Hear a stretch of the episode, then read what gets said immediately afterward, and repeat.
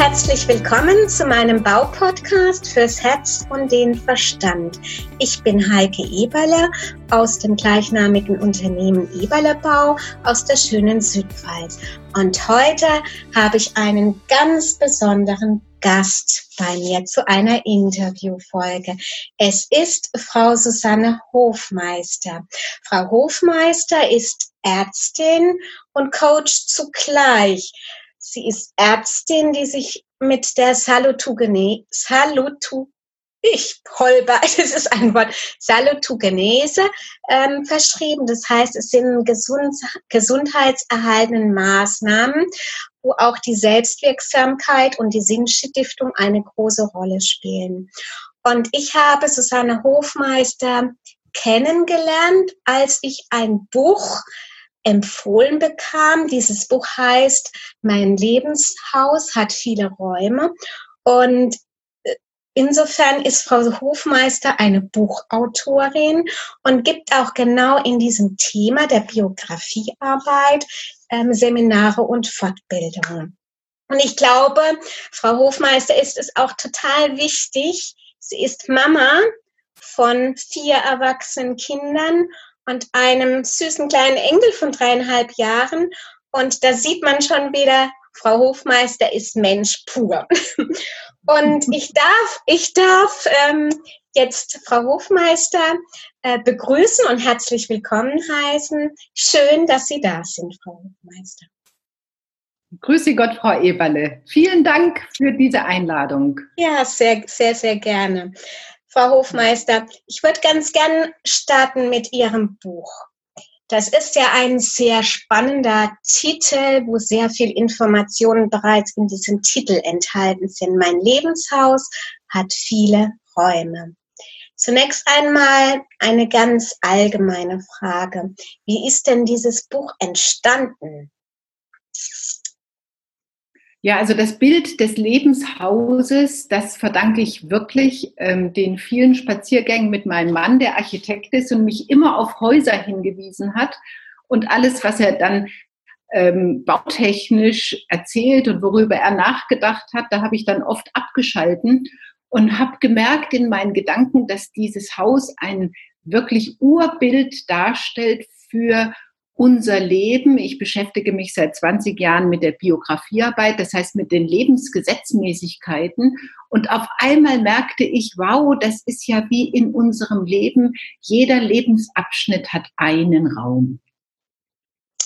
Und das heißt, dieses Lebenshaus hat viele Räume. Wie viele Räume hat denn Ihr Lebenshaus? also zunächst haben wir das Erdgeschoss. Das haben wir alle. Da haben wir die drei Räume der Kindheit, der Schulzeit und der Jugend. Und dann führt uns eine Freitreppe hinauf in diese wundervolle Zeit der Zwanziger.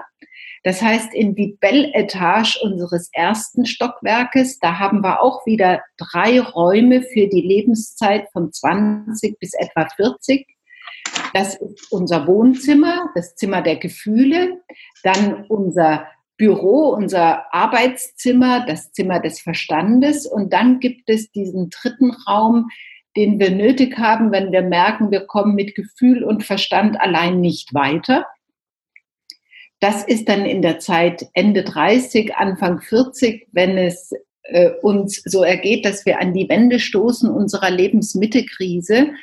Und die führt uns dann oft auch in den Keller unseres Hauses. Das Haus hat auch einen ordentlichen Keller. Hier sind im Dunklen unsere Schattenthemen, unsere Kellerthemen ins Unbewusste gesteckt worden und die gilt es eben jetzt in dieser Krise sehr oft neu zu beleuchten, zu integrieren, zu verstehen und dann brauchen wir auch für unser Leben neue Lösungen. Und deswegen heißt dieser dritte Raum im ersten Stock James Bond Raum. Wenn ich da gerade mal einhaken darf, ja. finde ich recht spannend, dass man erst so ja, um die 40, 30, 40 möglicherweise erst abstürzt und den Keller hervorholt. ja. ähm, ja, finde ich eine, eine, sehr interessante, sinnbildliche oder ein, ein, schönes Bild. Man stürzt ab und muss dann im Keller das Verborgene hervor oder herausholen, ja? Ja. Ja, ja, also wir kennen das ja, dass wir auf einmal in einem gewissen Alter von ganz alltäglichen Themen angetriggert werden. Nicht umsonst gibt es dieses schöne Wort und das ist, als würde jemand auf einen Schalter drücken und auf einmal werden wir von Emotionen überspült und wissen nicht mehr, was passiert. Und dann habe ich eben dieses Bild wirklich ausgebaut und gesagt, dann öffnet sich die Tür zum Wäscheschacht und die führt uns in den Keller. Ja, sehr schön, wenn ein Haus einen Wäscheschacht hat. ja. Mhm. Das, ist, das kann man sich auch so, so wirklich als schönes Bild äh, im Kopf abspeichern und es trifft genau den Kern. Ne? Es trifft genau den Kern. Wenn Menschen in der Lebensmittelkrise sind und dann plötzlich den Zugang zum, zu ihren Kellerthemen öffnen dürfen, um ganzer zu werden. Ja, ja, und das Besondere ist, das wurde mir an meinen eigenen Kellerthemen klar, dass wir eben auch diese Leichen, die da verborgen sind, mhm.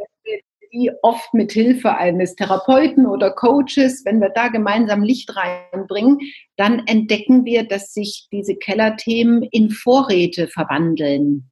Dass mhm. also genau in diesen schweren Themen auch unser ganz eigenes Potenzial schlummert. Und das ist dann sozusagen die Voraussetzung für den Aufstieg ins Dachgeschoss der Selbstverwirklichung. Mhm. Genau, und dieser, dieser Raum der Selbstverwirklichung beginnt bei Ihnen so mit, mit 49?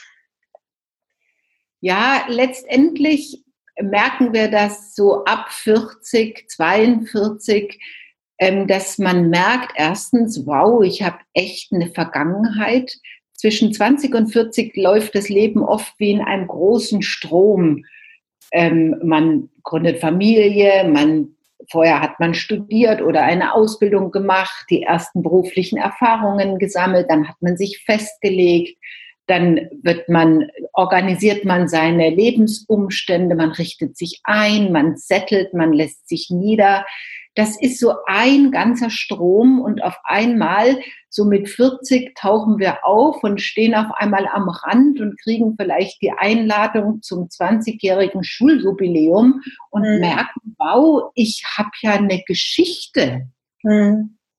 Ja, das ist schon so ein Aufwacherlebnis, und auf der anderen Seite bemerken wir, dass wir anfangen, besonders wenn wir diese Krise überwunden haben, manche haben die auch noch gar nicht in dem Alter, dass wir anfangen, zu uns selber zu stehen und nicht mehr so abhängig sind von den Bewertungen unserer Umgebung. Mhm.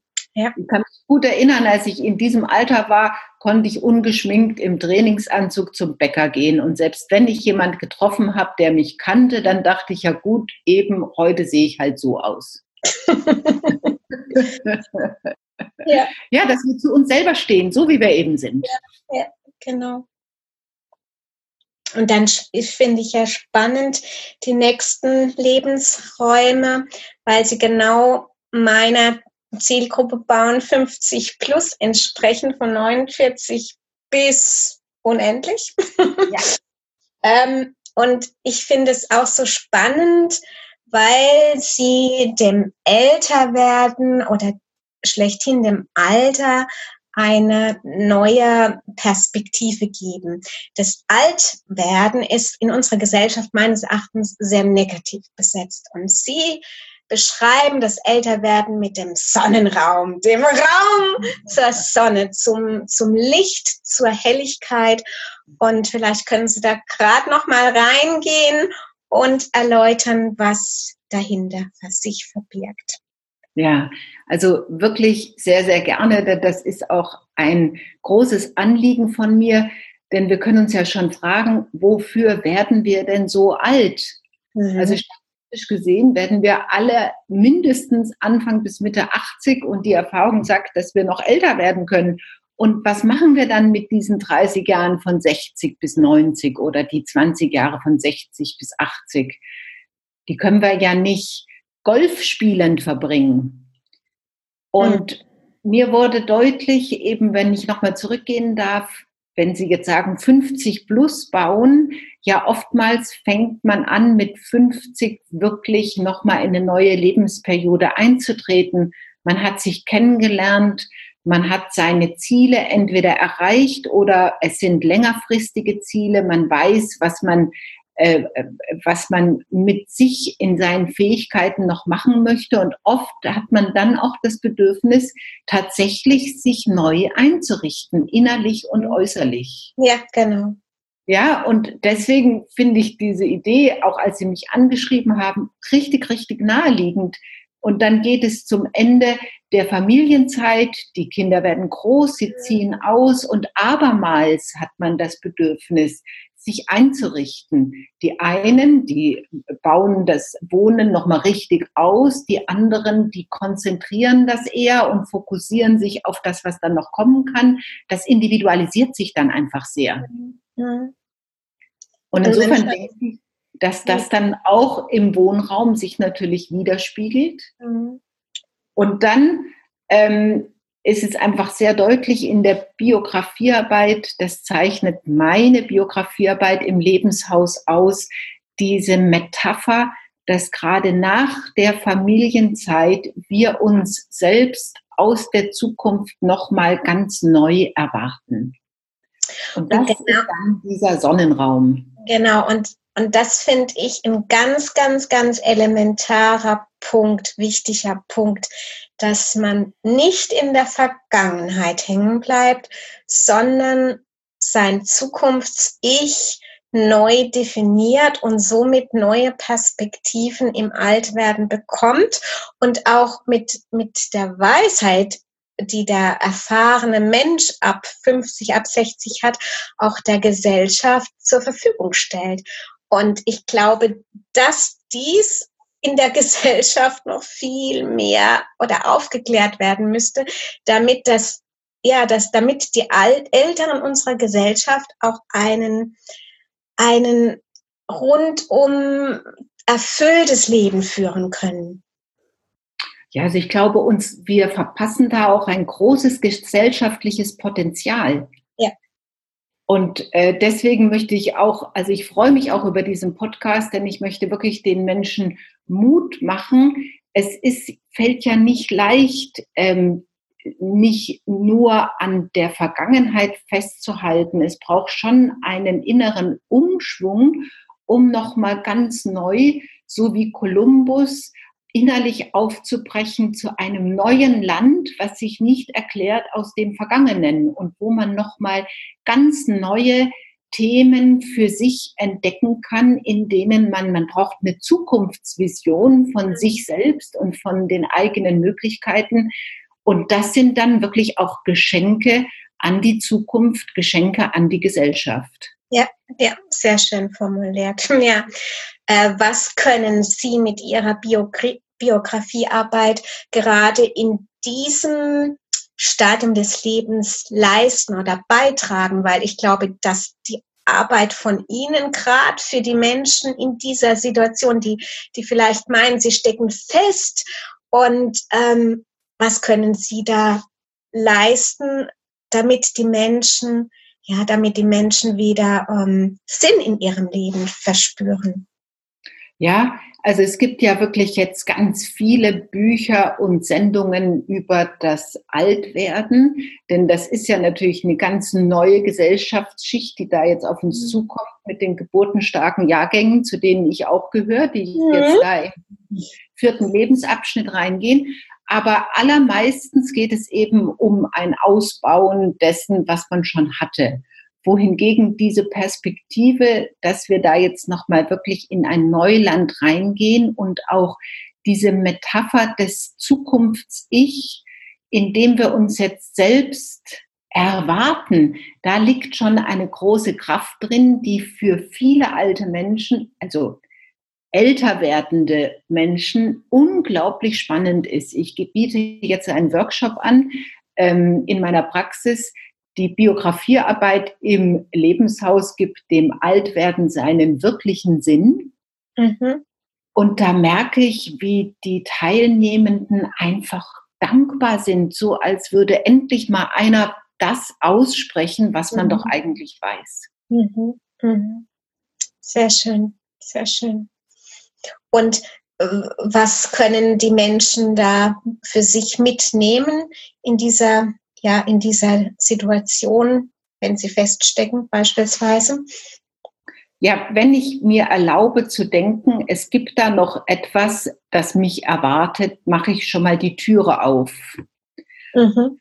Und dann das nächste, wenn ich dann noch höre, dass es eigentlich, dass es im Altwerden nur entweder ein Fortschreiten gibt oder ein Zurückschreiten. Diese Idee, die wir so oft hören, jetzt kann doch alles so bleiben, wie es ist, die ist, glaube ich, ein Trugschluss weil es gibt nicht stehen bleiben in der Entwicklung des Menschen. Entweder wir gehen weiter oder wir gehen zurück. Und mhm. zurückgehen, deswegen auch diese Idee von dem Gesundheitsfördernden. Ich glaube, dass viele funktionelle, ähm, seelische und dann auch bis ins Organische hineingehenden Erkrankungen einfach teilweise auch eine Unterforderung sind unserer Kräfte weil wir keine Vision haben, der wir uns entgegenwerfen mit allem, was wir haben, ähm, sind da sozusagen Kräfte, die, mit denen nichts gemacht wird.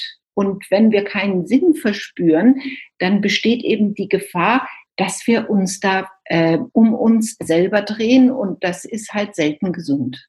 Hm, hm. Ja, sehr schön.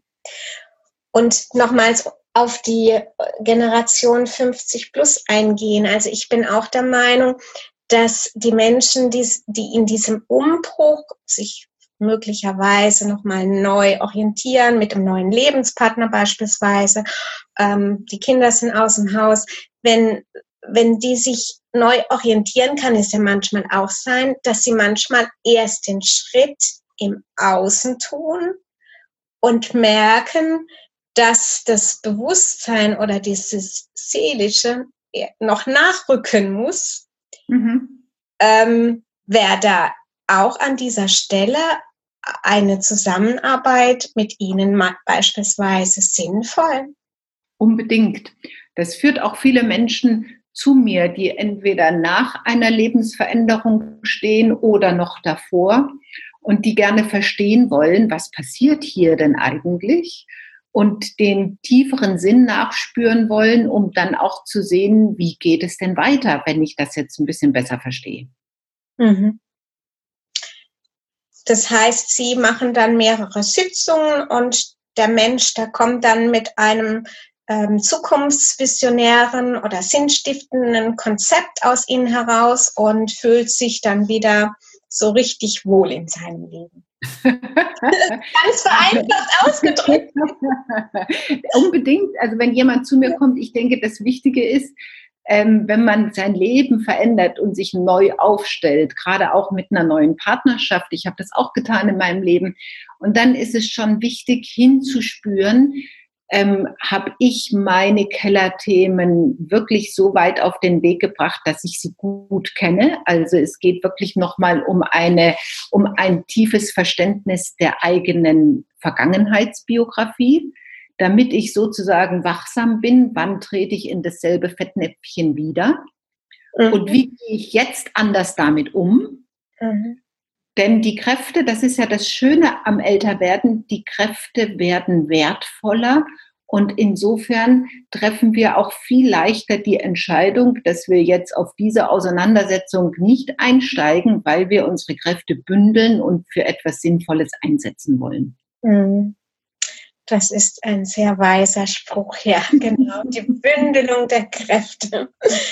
Ja, wunderbar. Ich glaube, ähm, mehr an dieser Stelle können wir gar nicht leisten. Ja, vielleicht noch ein Wort. Ähm, das heißt, wenn jetzt, wenn Sie jetzt zu mir kommen würden, ja. Sie würden auch tatsächlich nach Hause gehen mit einer persönlichen mit einem persönlichen Lebenshaus, mit einem Mindmap Ihres Lebenshauses, in dem wir Ihre Biografie ins Bild gebracht haben. Und zwar sowohl aus dem Strom des Vergangenen heraus, mit den wichtigen Kernwörtern, Kernbegriffen und dann eben auch mit der Vision für die Zukunft, um wirklich zu sehen, was ist denn, was könnte denn diese eigene Vision sein.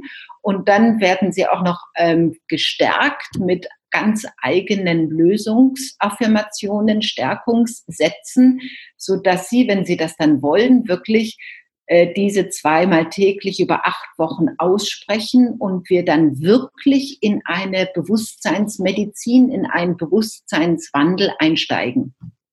Wow, die Bewusstseinsmedizin, ja. Genau das ist es nämlich, glaube ich, in unserem, in unserem äh, Zeitalter. Ja, perfekt. perfekt.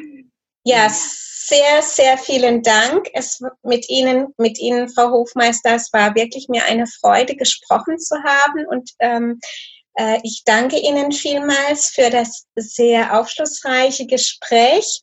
Ich werde im Anschluss an, in den Show Notes Ihre ganzen Daten verlinken und wenn einer unserer Zuhörer oder Zuhörerin Interesse hat, kann er Sie ja direkt kontaktieren.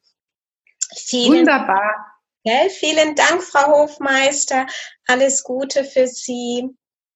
Liebe Frau Eberle, vielen Dank, dass Sie auf mich zugekommen sind und für Sie auch alles Gute. Ja, herzlichen Dank. Ja. Auf